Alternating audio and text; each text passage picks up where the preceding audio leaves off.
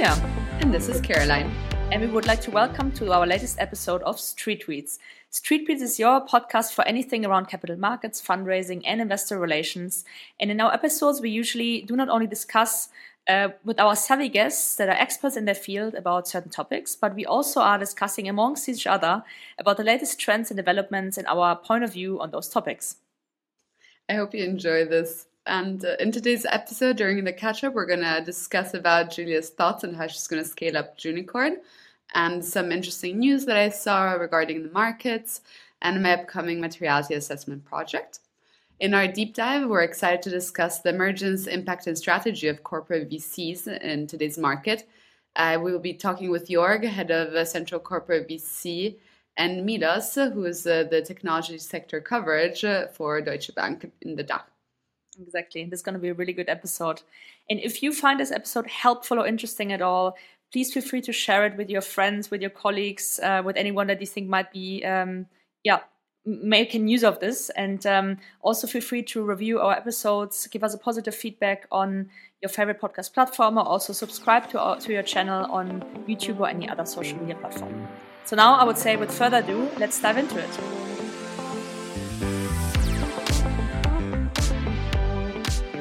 Julia, tell us what's up in your life. What are you looking forward to? Yes, so the last few weeks have been a bit more quiet for me, uh, but very much on purpose. So operationally, I've been trying to reduce a little bit the client project because I really wanted some time, first of all, to rest and recover and really double down later in September with much more refueled energy and batteries.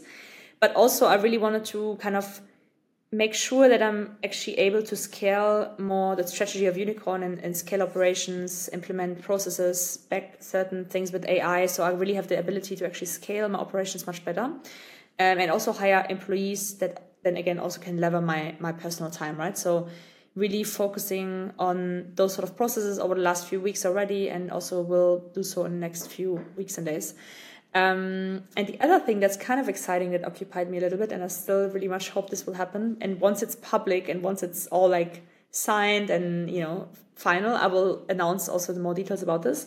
But I'm about to kind of negotiate um, an office space, which uh, will then become also um, my pod- future podcast studio, and it will also become um, a space where we could host events for Street Tweets, where we could host guests for our podcast and where I, I, could also receive certain you know clients that want to record um, podcasts. So I will really implement a podcast studio and a video recording studio in that office, and it's yeah. I don't want to say more because it's I think it's gonna be super nice, and it's I really hope this is gonna happen because it was a very long process. But um, yeah, you already have seen a video, um, or we'll actually send you the video soon.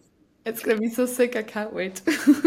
yes and yeah, and otherwise, I mean, on a more like um, let's call it like factual side of things or content wise, um, I read the art an article the other day in Financial Times that um, European IPO levels have hit another lowest level since 2009. So that's um, yeah, a pretty impressive number of only 34 companies have listed in H1 2023, which is just raising about 2.4 billion uh, euros in in equity, um, which is very low and really coming from these high levels in 21, 22 uh, or actually 2021, um, it's it's it's very low. And another narrative in the article was also that, and that's something similar that we already heard from uh, Cliff Marriott in in our one of our former podcasts when he was talking about, um, you know, that the US will open up first. So we actually also have seen that more and more companies are eyeing the US market for IPOs as opposed to the European market, just as we have there a bit more liquidity and um, yeah, a bit more, let's call it like certainty around capital markets. And uh, I found this article very interesting and curious to hear your opinion on this because you obviously also hear quite a, quite a lot um, in your current position. Absolutely, like uh, resonates what I'm hearing as well.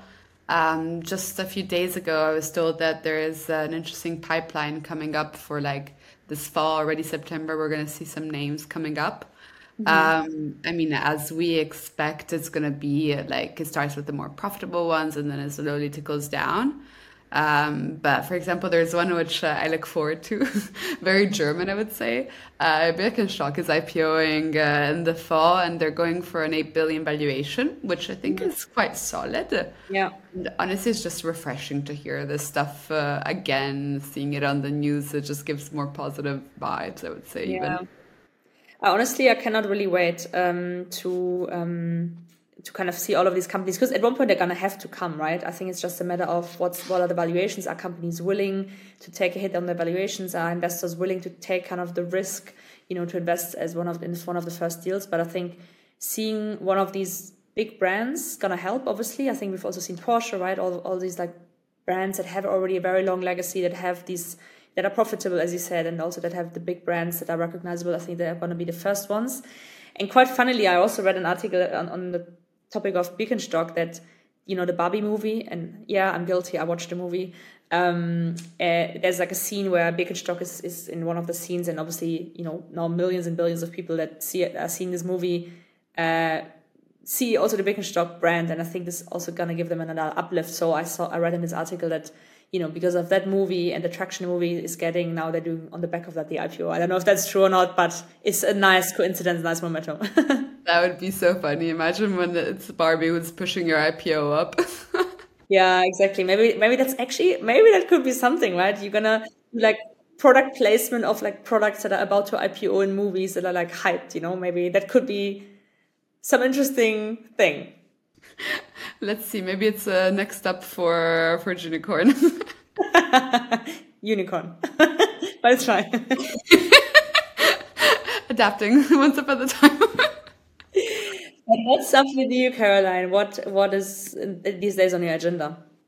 So I'm super excited. Um, the materiality assessment that I've been working on for the last couple of weeks and months is finally like coming together.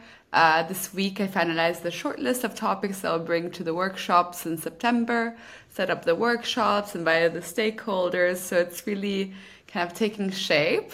So very, very happy about that. And it's also very timely, right? Because the CSRD is kind of got like, uh, I don't know, how do you say, like approved or something, or like it, mm-hmm. it was agreed on. Um, so I, I think it's a very timely and relevant topic at the moment, obviously.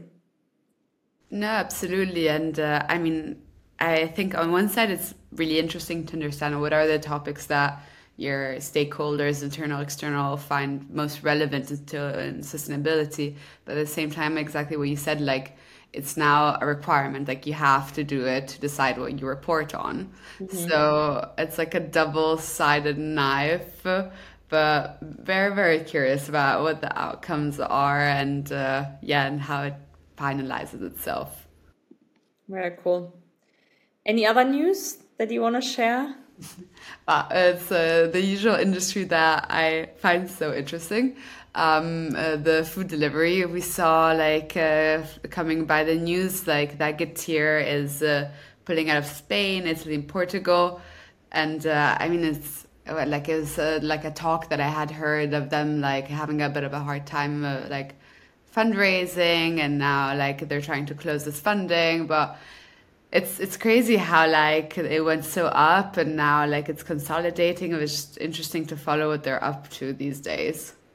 Yeah absolutely. I still also on the sidelines occasionally follow the news obviously because we both have been from the industry right? And uh, i think it'll be very interesting to see also at what valuation that will come uh, because you know during corona the valuations have been blowing up, and then now we've seen a lot of companies in that space going out of business, being sold, exiting, right? um, and so yeah, let's see. I mean, super curious to see, and this will really set set the base then to to go further from there. Absolutely, and I'm, honestly, I'm curious also to see who are the brave ones, the investors who will be the cornerstones, or like putting mm-hmm. in the bigger the bigger bucks in these kind of deals. Mm-hmm. Uh, because I guess it's not going to be the same names that we saw like two years ago or three years ago. Yeah, stay. We we shall stay tuned and inform obviously our audience on that one.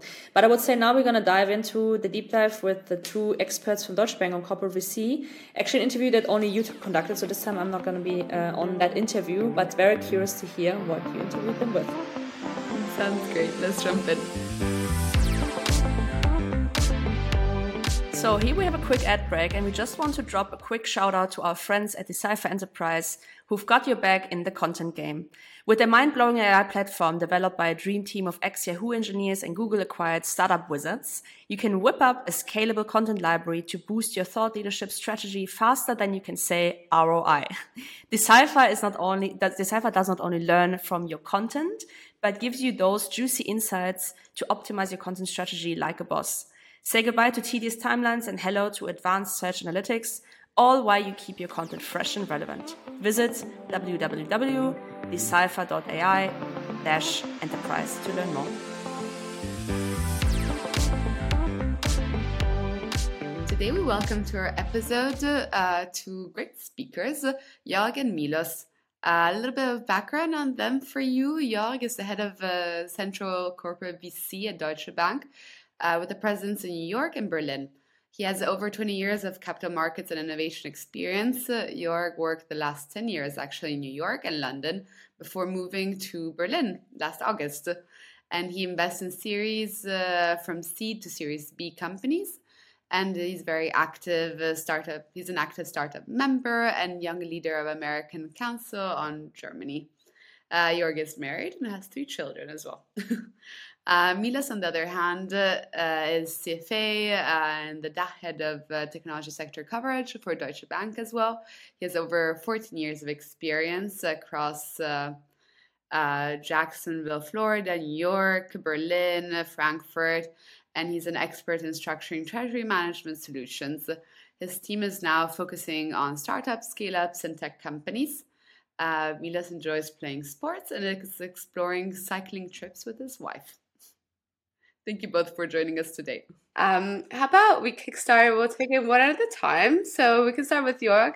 How about you tell us a bit about yourself, your background, and um, yeah, you you're quite specialized on the market, so maybe you can also give us a background on what's happening on the markets.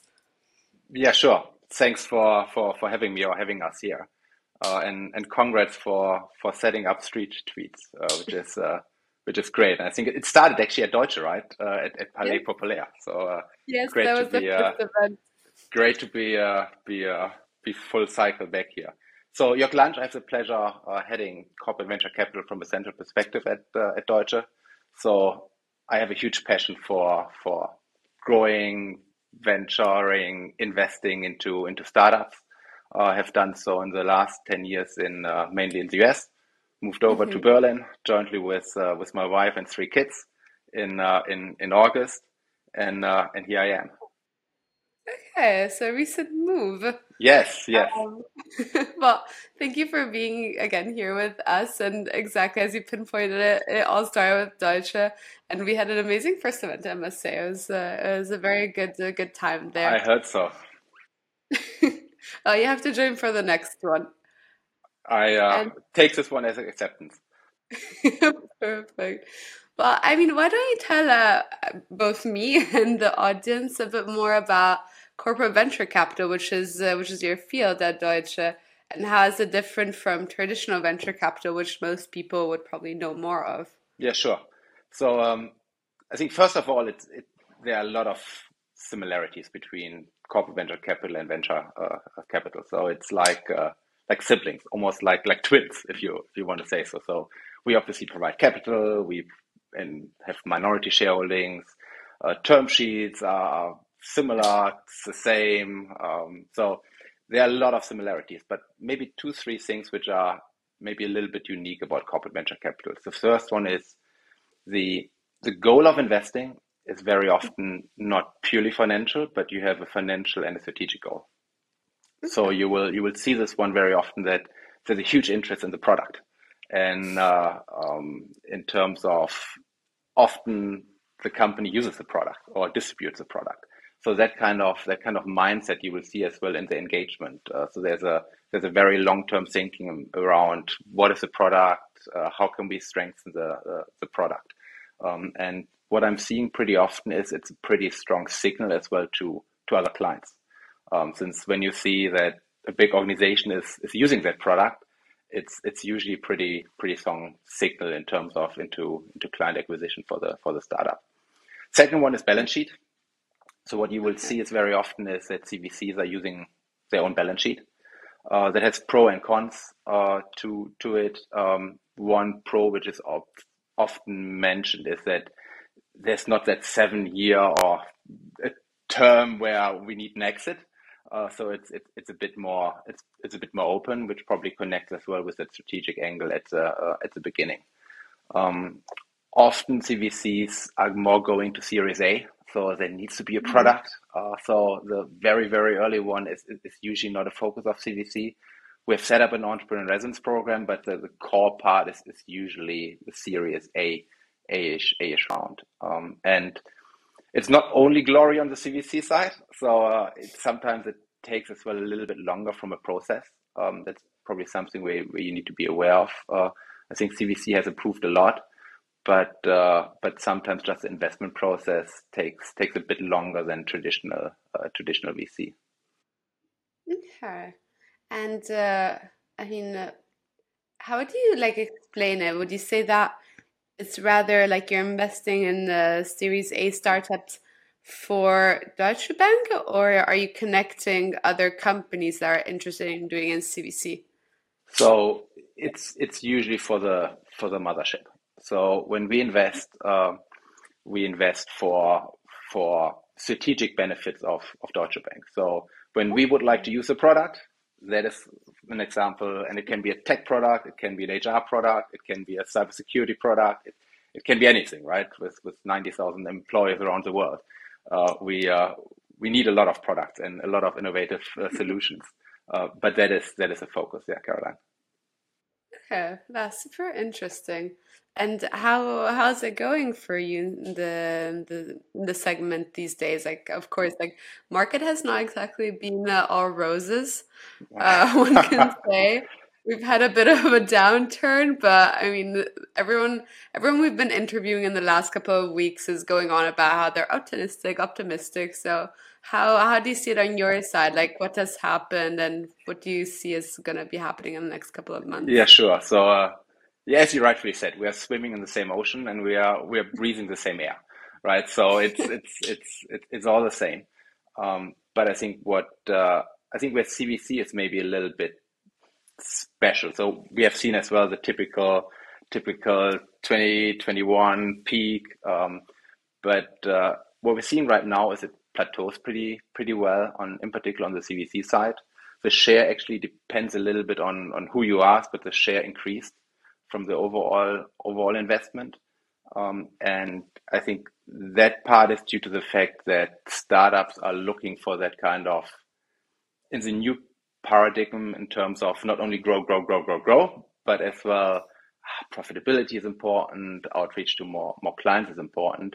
That kind of additional investor base of a corporate, which brings revenue, since when Deutsche Bank uses the product, we directly bring revenues but as well as that signal, which I mentioned before, that stamp uh, to other clients and for your client client sales funnel um, is something which actually the current environment is, is very favorable for for CVC. So mm-hmm.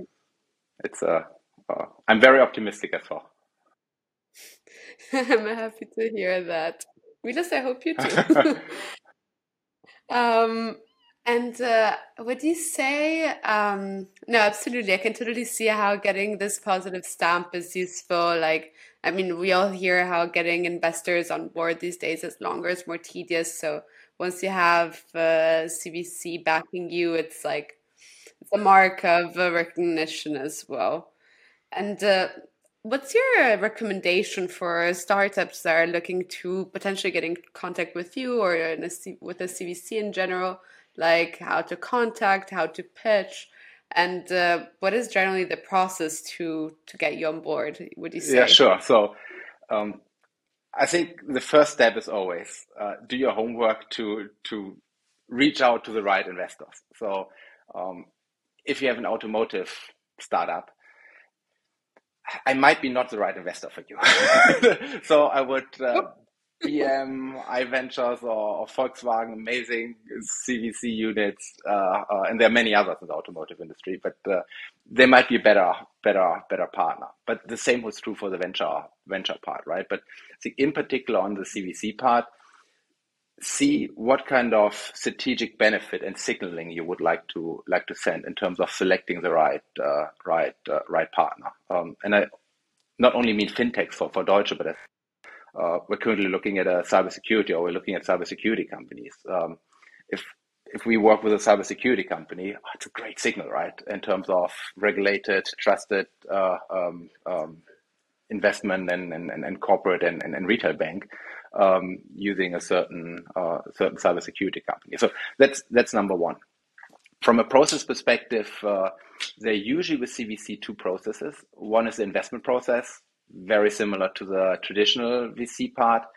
Um, I would say add maybe two three weeks of due diligence, but probably I would have said this one a year ago. Would have said, oh, you need to add a month or two months, but actually, I think we're coming now together again in that that moment in terms of VCs are now doing due diligence as well again, uh, very diligently.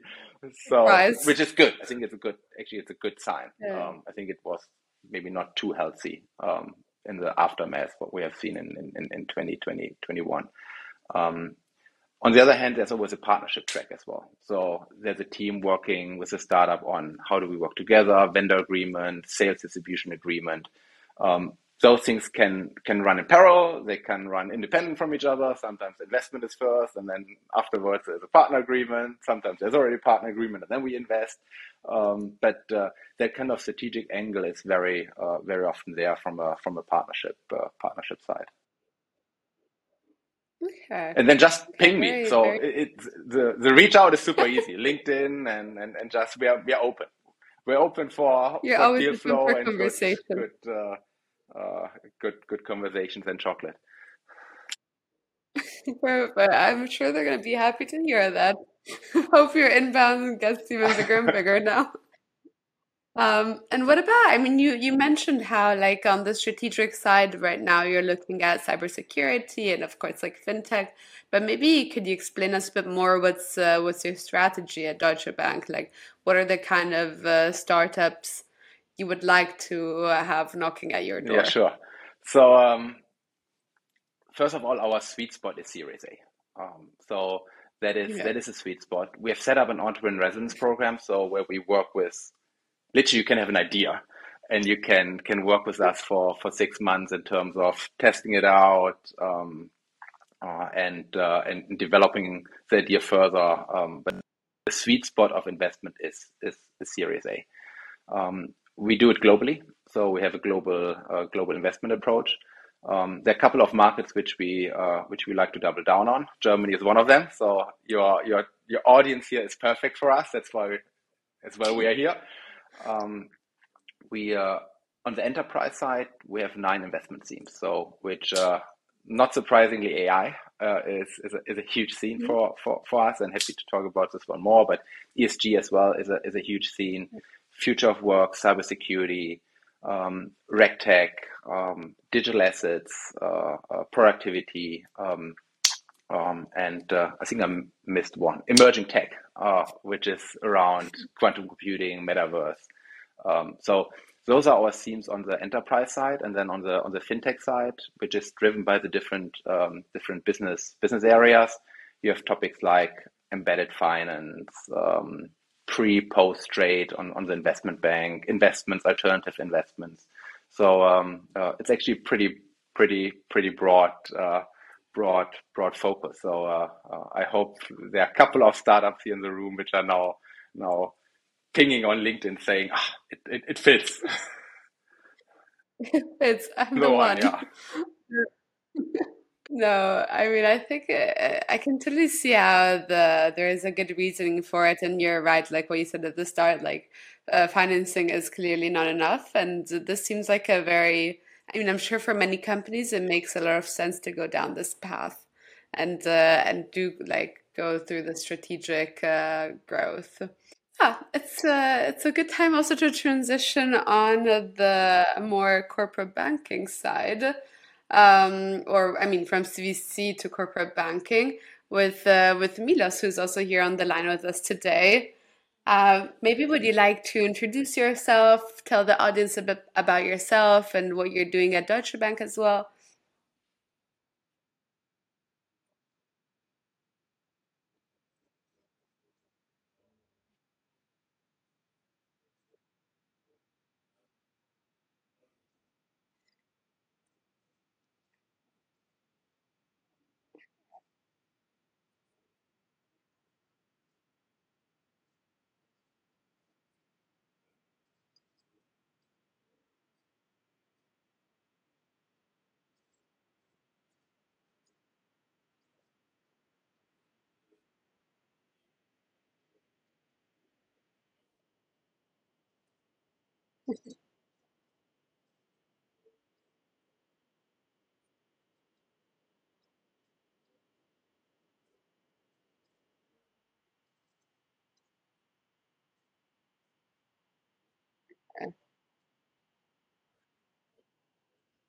Interesting. But so do you look at the research and coverage, or what is it exactly?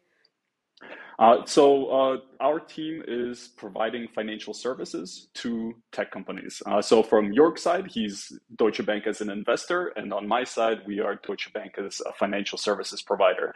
Uh, so we have, you know, the bank, uh, and most banks have multiple divisions which are working with these types of companies. You have like private banking and wealth management, which is focused on the individuals. You have investment banking, which also looks at Series B and beyond companies and is helping them out with equity, so raising equity debt, and mergers and acquisitions. So we are very, very closely linked to this team. And my team is on the corporate banking side, as mentioned, treasury management solutions, and, and to the ones uh, that uh, might not be super familiar with it, that usually includes uh, cash management, trade finance, lending, foreign exchange, and liquidity management, and a few other topics. But these are the the core uh, the core aspects uh, that we provide to startups and tech codes. Sounds uh, sounds comprehensive, I would say. And uh, well, so like I suppose you're working with companies actively hunting for capital. How do you see this market shaping up uh, in Germany since you've been here?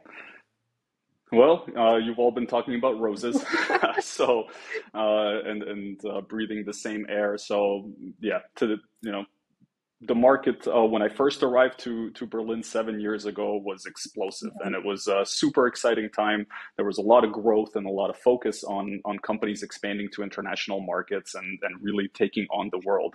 That has slightly changed, uh, as as you have all I'm sure read about, uh, but it, it, hasn't fully stopped actually.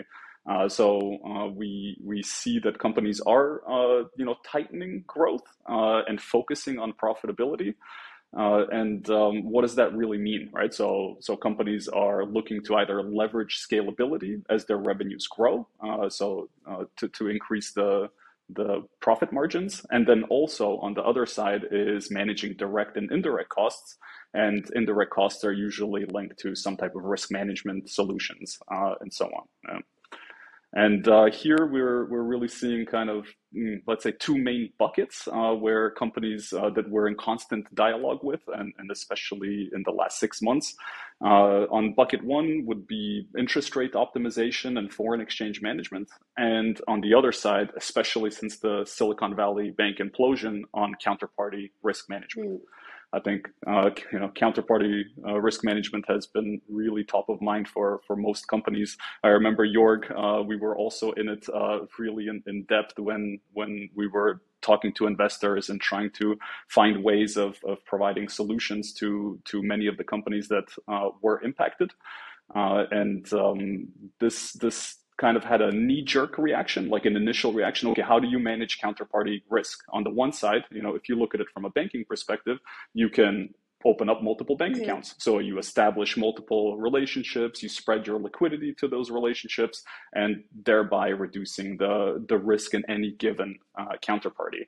Uh, now, anybody that's done that or tried to go to that experience will probably have felt uh, some operational hurdles uh, in handling because that. it's also expensive for them to that extent it's expensive from a direct cost perspective, but also indirectly, right? They need people who will manage these processes, people that will manage the banking relationships, and uh, that that also takes up a lot of time and resources, which they can dedicate to other uh, projects, internal projects, which can be, you know, further further focused on revenue generation, right?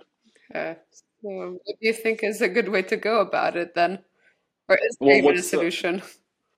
I mean, uh, you know, I, I promised uh, that I wouldn't go into DB sales mode, right? So I, I tried to stay away from it a little bit, right? But uh, aside from uh, doing the first approach, uh, for example, we have a platform where companies can invest into money market funds, uh, and therefore, you know, although you might be banking with a single bank, you would be able to diversify the liquidity that you have within, you know, what is considered to be a safer uh, alternative, uh, and, and have the funds uh, readily available within money market uh, deposits, and therefore pull on demand when it's necessary.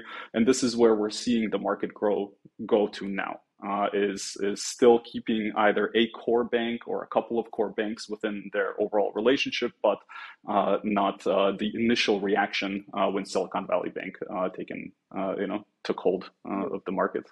Yeah. And then, no, sorry. I don't go for it. No, I was just going to go back to the first bucket, which is uh, interest rate and, and FX management. Uh, so, you know, rates have been going up uh, across the world. FX uh, has has you know volatility overall has has come down a bit, but volatility, let's say historically, has been has been pretty high, especially you know uh, with some of the other political events that are that are happening around the world. So companies are now really taking a look into how to optimize uh, the interest rates and then also uh, where it's necessary how to ha- best handle uh, the FX management. And I think it's maybe best to think of this through like as a, as a simple example. So if we have a company uh, who is in Germany, uh, you would uh, you might have operations internationally. So for example, you might have your development team that is sitting in Poland. Uh, so the environment in, in Germany and environment in Poland is different. You have different interest rate uh, interest rate factors.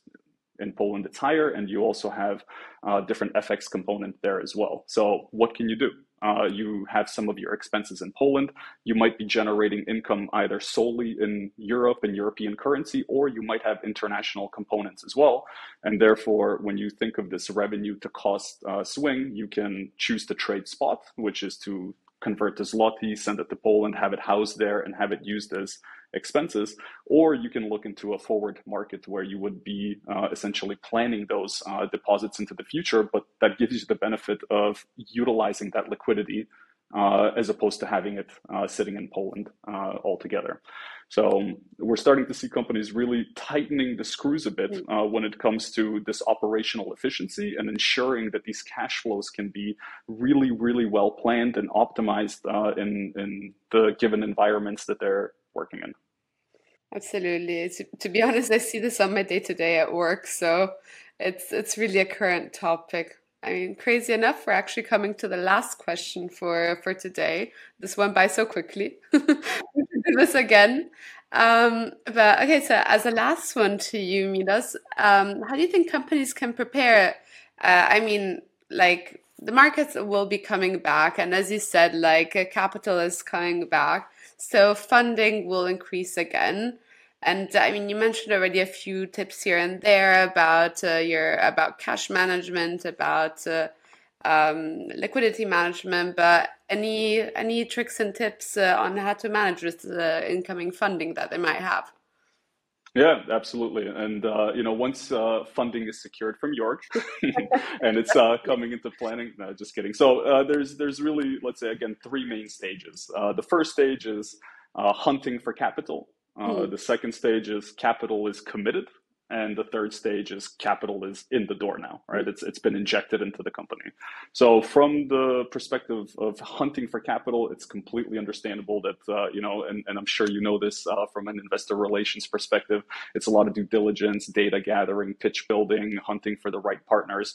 But uh, once those partners have been filtered down to to a few core partners, you can you can then also explore into any type of venture debt or working capital uh, components to it because they can be closely linked together so that an equity round can also be accompanied with, as mentioned, either venture debt or some type of working capital facility.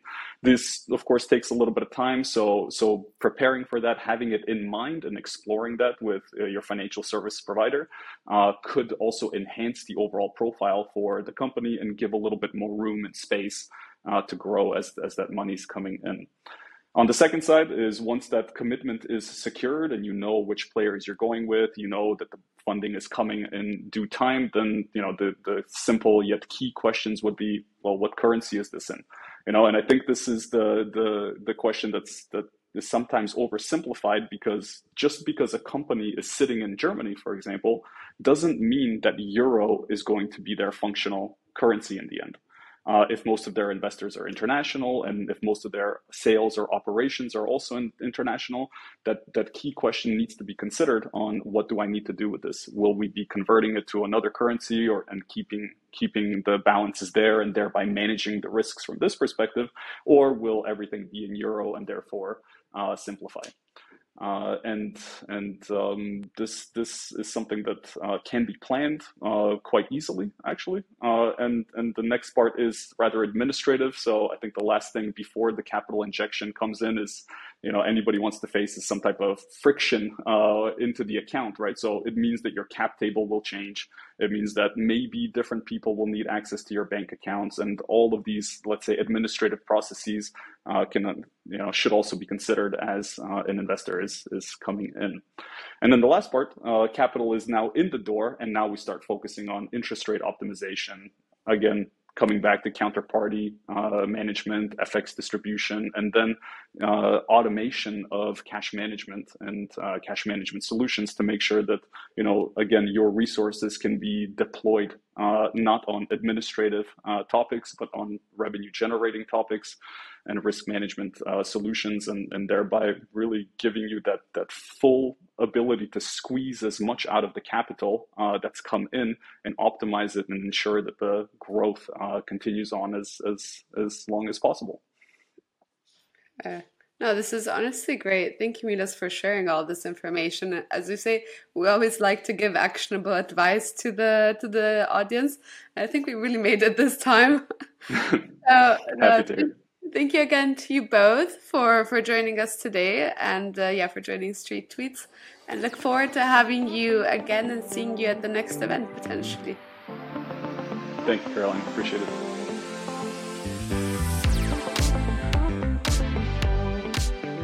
for listening in. And if you're curious to learn more about capital markets, follow us on our social media channel like YouTube, TikTok, Instagram, and LinkedIn from, for some quick tips. Exactly. And if you're looking for any help with fundraising or investor relations or any, have any questions around capital markets for your specific situation, your specific company, then don't hesitate to reach out and get a free consultation on um, www.unicornconsulting.com. And you can get a 15 minute free consultancy and an intro call. All right, then I would say I'll see, we'll see you next time and uh, have a great two weeks.